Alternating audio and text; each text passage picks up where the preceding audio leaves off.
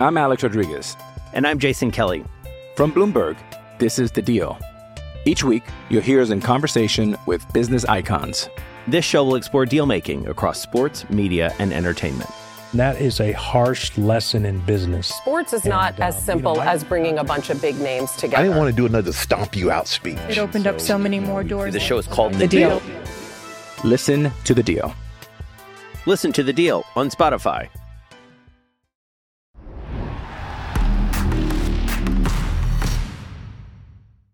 Servus und herzlich willkommen zu einer neuen Folge Bastis Corner und mein heutiger Gast, 24 Jahre, gebürtiger Berliner, schon sehr lange beim FC Bayern, zwischenzeitlich äh, vier Jahre lang, wenn ich mich nicht recht irre, ausgeliehen.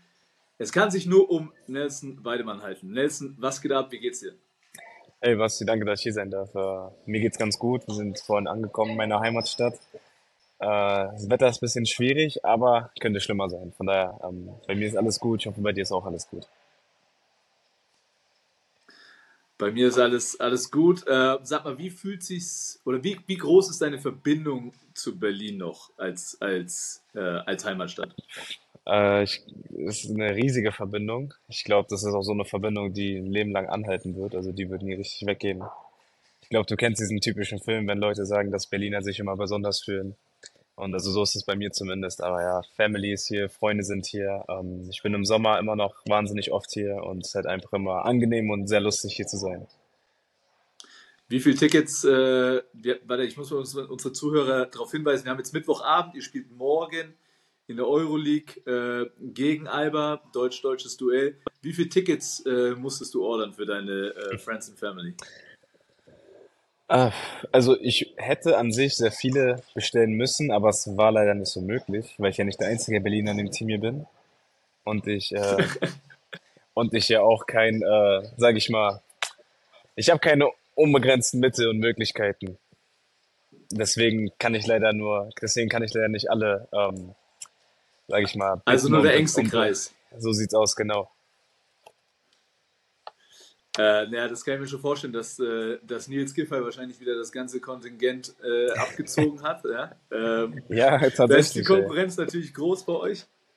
Das, äh, worauf freust du dich immer am meisten, wenn du nach Berlin zurückkehrst? Ich, ich kenne ja einige Berliner, äh, einer meiner besten Freunde, Andi Seifert, ist ja auch Berliner und Mhm. der hat immer davon geschwärmt, ja, in Berlin, da gibt es das Beste, keine Ahnung. Ja? Was ist es für dich, was du am meisten in München vermisst, was es in Berlin gibt? Oh, was ich am meisten vermisse, ist halt einfach nur, dass du die Gelegenheit hast, an jeder, an jeder Ecke relativ günstig wirklich gut zu essen. Also das ist so eine Sache, die fehlt mir wirklich am meisten und die ist jetzt, sage ich mal, also ich weiß nicht, in welcher Stadt jetzt Europa generell ich das so habe wie in Berlin, wirklich. Also in Berlin habe ich wirklich jeden Bezirk, gefühlt jede Ecke irgendeinen Spot, wo ich weiß, ey, da kann ich hingehen und muss jetzt nicht irgendwie mein halbes Gehalt zahlen, damit ich vernünftig essen kann. Und äh, die Läden haben auch re länger, äh, relativ lange offen und das sind halt solche Sachen, die mir wirklich sehr fehlen. Da merke ich, was das für ein Luxus ist in Berlin, ja. Ja, stimmt. Die, die Späti-Kultur ist natürlich groß in Berlin. So, das hast du, das hast du in Bayern halt nicht, ne? Ganz strikte Gesetze. Absolut 8 Uhr nicht. Äh, Absolut nicht. äh, du hast jetzt, du hast jetzt ähm, äh, seit 2016 schon ein paar Stationen hinter dir. 2016 bist du äh, nach München gewechselt. Ähm, Mhm. und warst zwischenzeitlich nach Alba nochmal kurz in Nürnberg, so eine kleine Zwischenstation. Da habe ich dich auch das erste Mal persönlich kennengelernt. Ähm, bist dann, bist, dann, äh, bist dann nach München, wurdest aber 2019 dann ausgeliehen. Warst jetzt vier Jahre lang ausgeliehen.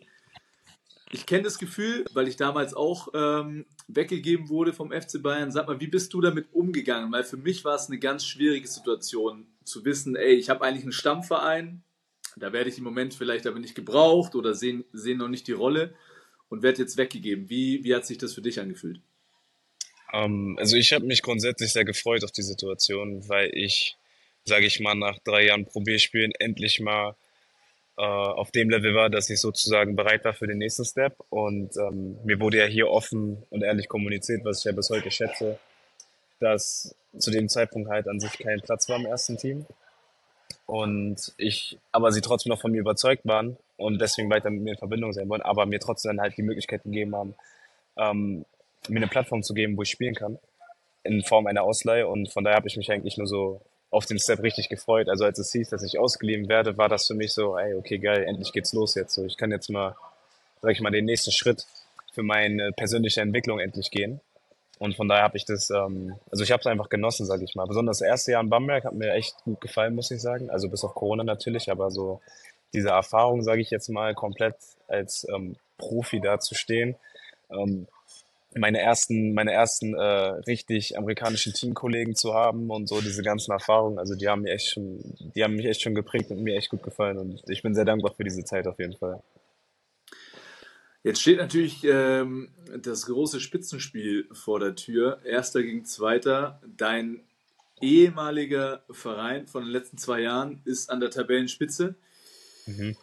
Chemnitz, ähm, du hast ähm, aus meiner Sicht zwei sehr, sehr gute Jahre in Chemnitz gehabt, äh, warst maßgeblich danke. Danke, äh, dafür beteiligt, dass, dass ähm, ja auch, auch, aus diesem Projekt das geworden ist, was es jetzt ist.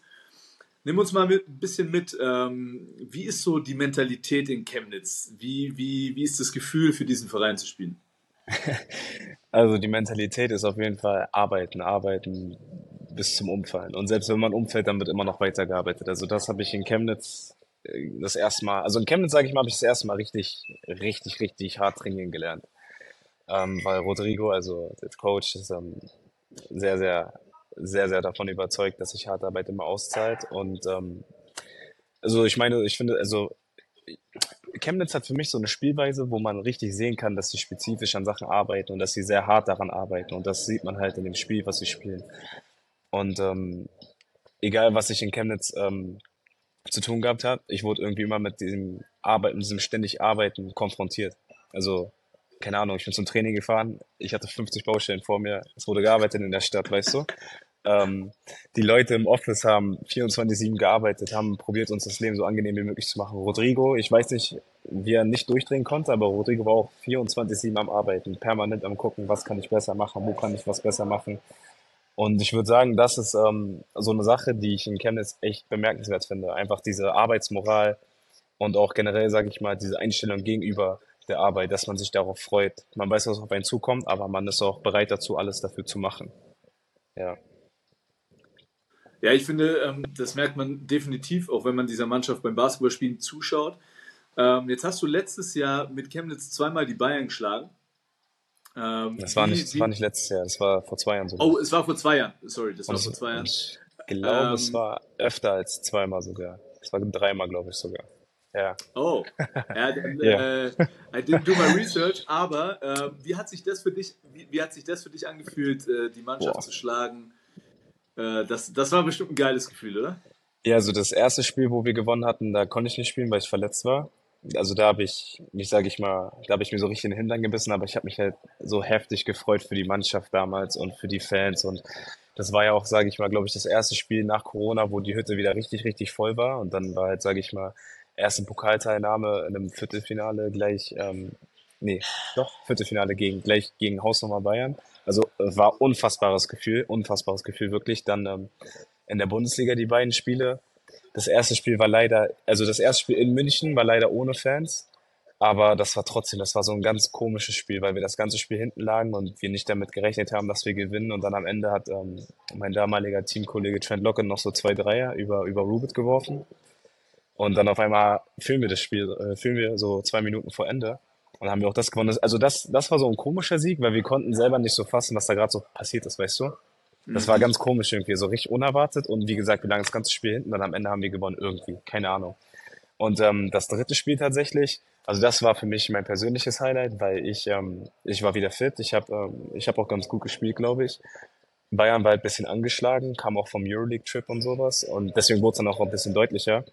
Aber nee, also ich habe gut gespielt, Hütte war voll, alle, alle waren einfach mega happy und ich habe es halt dem Verein Chemnitz, diesem kleinem Projekt, wie du schon gesagt hast. Ich habe es mir einfach so gegönnt, dass man diesen Prozess sehen kann im Sinne von harter Arbeit, dass man jetzt durch diese harte Arbeit eben halt mit so Powerhäusern wie Bayern in der, in, zu der Zeit halt mithalten konnte oder sogar schlagen konnte. Und das war halt einfach nur, es war echt mega einfach. Ich fand, äh, ich fand die Atmosphäre in Chemnitz immer sehr beeindruckend. Also ich finde äh, auf jeden Fall ähm, Top 3 Fans äh, der Liga, ähm, sehr, sehr geiler Support. ähm, den es da gibt, auch keine einfache Halle, weil sie so, so untypisch für eine Basketballhalle ist. Sehr, sehr lang, die Wege, du weißt es selber, von der Kabine zum, Oh zum ja. Spielfeld. Der legendäre gefühlt, Kaminweg. Äh. Marathon, ja. Also, sehr, sehr krass. Ähm, jetzt im Hinblick auf das Spiel, so, I'm Alex Rodriguez. And I'm Jason Kelly. From Bloomberg, this is The Deal. Each week, you'll hear us in conversation with business icons. This show will explore deal making across sports, media, and entertainment. That is a harsh lesson in business. Sports is And, not uh, as you simple know, I- as bringing a bunch of big names together. I didn't want to do another stomp you out speech. It opened up so many more doors. The show is called The Deal. Listen to The Deal. Listen to the deal on Spotify. Du kennst das System, du kennst Rodrigo, du kennst äh, Kevin, Jonas, ähm, Dominik vom letzten Jahr. So, auf was wird es ankommen für euch, um am Sonntag um 17.30 Uhr in Chemnitz zu bestehen? Also erstmal müssen wir jetzt, würde ich sagen, zugucken, dass wir das Spiel gegen Alba vernünftig spielen, damit wir, sage ich mal, Selbstvertrauen und einen guten Rhythmus direkt mitnehmen können. Weil das ist, also ich glaube, es macht schon einen Unterschied, wenn du nach Chemnitz anreist mit einem Sieg im Rücken als mit einer Niederlage. Und ähm, in Chemnitz, also ich glaube, die, Atm- also die Atmosphäre ist unfassbar. Aber ich finde, so eine Atmosphäre gibt immer beiden Teams Energie, weil auf der einen Seite als Heimmannschaft weißt du halt, alle sind da, pushen dich, also für mich zumindest. Auf der Gegenseite dann als ähm, Gästeteam, ich weiß nicht, mir gibt das immer Energie, wenn Leute komplett durchdrehen, beleidigen, ausbuhen, whatever. Solange halt einfach Stimmung in der Halle ist, glaube ich, gibt es beiden Teams Energie und ähm, ich glaube, diese Energie, wir müssen es schaffen, auf jeden Fall diese Energie für uns zu nutzen. Und Basketball technisch, aus taktischer Sicht, müssen wir definitiv dafür sorgen, dass sie den Ball nicht so bewegen können, wie sie wollen. Weil das macht Chemnitz halt. Also da finde ich, sieht man halt das System von Rodrigo, von Rodrigo, weil er wirklich dafür sorgt, dass halt krass Teambasketball gespielt wird. Also da sind nicht viele, nicht viele Einzelaktionen, nicht viele Dribblings äh, auf der Stelle. Es wird schnell gerannt und der Ball wird halt gut bewegt. Und ich erinnere mich nur daran, wenn wir letztes Jahr zum Beispiel gegen Bonn oder auch gegen Bayern gespielt haben letztes Jahr, wie wir gestruggelt haben, wo wir den Ball nicht bewegen konnten. Wenn wir halt, sage ich mal, nach unseren Drives dann die Extrapässe denied wurden oder der Entry-Pass schon sehr schwer gemacht wurde. Also da weiß ich, dass wir uns da sehr schwer getan haben. Und von daher gehe ich mal aus, dass, ähm, dass es dieses Mal auch ein Kryp das Kryptonit sein kann gegen diese Mannschaft. Die Ja, ist natürlich auch, ist natürlich auch extrem wichtig. Ich meine, äh, Chemnitz ist, ist die beste Defensivmannschaft und, und sie bekommt es irgendwie äh, ja auch immerhin den Flow der, der Offensivmannschaft zu stören. Ich glaube, ihr habt äh, von der Physis her einen, einen, einen Vorteil. Ich meine, ich finde, ey, äh, was, was Kevin diese Saison abreißt, äh, ist, ist wieder phänomenal. Ähm, ich weiß nicht, hast du Kontakt zu ihm?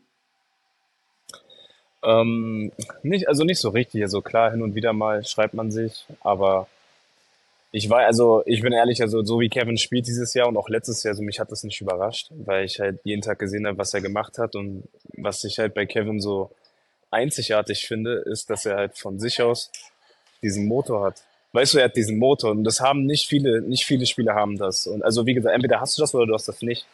Und dieser Motor ist bei ihm so krass ausgeprägt, dass er es wirklich schafft, immer wie Dennis Rodman zu spielen, wirklich.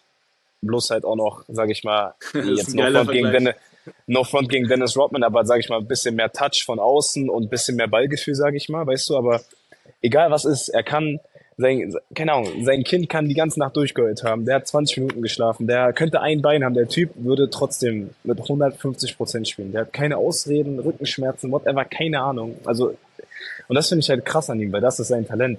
So, den kann nichts, wirklich nichts kann ihn aufhalten in dieser Hinsicht. Und, Ja, das, macht äh, ihn, wirklich- und das macht ihn einzigartig, ja. Es ist interessant, dass du es ansprichst. Ich, ich hatte schon die Ehre, äh, er war auch hier in, in meinem Format äh, zu Gast und er hat gesagt, dass, dass vor allem die Geburt ähm, seines Kindes viel dazu beigetragen hat. Auch zum, es hat sich ja schon entwickelt, das Mindset bei ihm, meinte er, dass es nicht Ja. immer so war. Ähm, und, und ich freue mich sehr für ihn, ein ganz feiner Kerl, überragende Saison. Ähm, ich wünsche dir auf jeden Fall alles Gute, dass, äh, dass du ein paar Dinge reinknallst äh, gegen deinen ehemaligen Verein. Ich, äh, ich, ich, ich kenne das, es fühlt sich immer gut an. Ich habe zum Abschluss noch eine Aussage und ich würde gerne von dir wissen, von welchem aktuellen Mitspieler diese Aussage kommt. Mitspieler, ja, also aus, falsch mei verstehen. aus meiner Mannschaft, Aus- ja. Aus deiner jetzigen Mannschaft, genau. Ähm, es ist eine Aussage, die du bitte nicht falsch verstehen darfst. Er ist ein echt feiner Kerl, kommt des häufigeren auch mal zu spät oder als letzter. Ist eben so ein typischer Berliner Kleinkrimineller, den man haben muss und der immer hier und da am Geschäft machen ist. Von welcher, von, von welcher Person spreche ich? Also wenn das, äh, wenn das Zitat jetzt gerade wirklich von einem deutschsprachigen stammt, dann kann es eigentlich nur eine Person sein und das müsste Wimberg gewesen sein, oder? Oder? Es war tatsächlich nicht, ich gebe dir noch eine Chance, es war, Okay. es war nicht Niklas Wimmer. Okay, dann wird's jetzt echt schwer. Also dann, aber es war schon einer, der Deutsch spricht, oder? Ja, ja, es war einer, einer der Deutsch spricht. So dann ungefähr in meinem Alter. Ja, dann muss es Nils gewesen sein, oder? Nee, es Oder Elias, oder Nils, Nils Elias, glaub dann Elias. Dann Elias. Elias, Dann Elias, okay. der- Ja, stimmt, stimmt, stimmt, da was. Aber dieses Wort Kleinkrimineller hätte ich von Niklas erwartet, nicht von ihm. ich bin nicht kriminell, keine Sorge, ich bin, Nein, Ich bin nicht hat- kriminell. Das, das, weiß auch, äh, das weiß auch jeder. Ähm, Ja, hoffe ich, Das hat er besser. sehr liebevoll gesagt. Ich, äh, äh, das hat er sehr liebevoll gemacht. Alle, alle die ich frage, ähm, auch äh, Virgil Matthews, äh, der ja jetzt mein diesjähriger Headcoach ist, alle Mhm. sprechen nur gut von dir. Und ähm, ey, ich, ich, ich sehe deine, ich sehe deine geile Entwicklung. Mach weiter so, auch wenn deine Rolle jetzt vielleicht im Moment noch ein bisschen kleiner ist. Aber ja, das ich sich es, ich entwickeln. wusste es, ja. Danke dir. Ähm, und ja, deswegen wünsche ich dir alles Gute, bleib gesund und noch viel Erfolg für die, äh, für die restliche Saison. Danke, Mann. Dir auch, ne? Und auch einfach Gesundheit und an dich und die Familie. Danke dir, Nelson. Wir sehen uns. Wir sehen uns.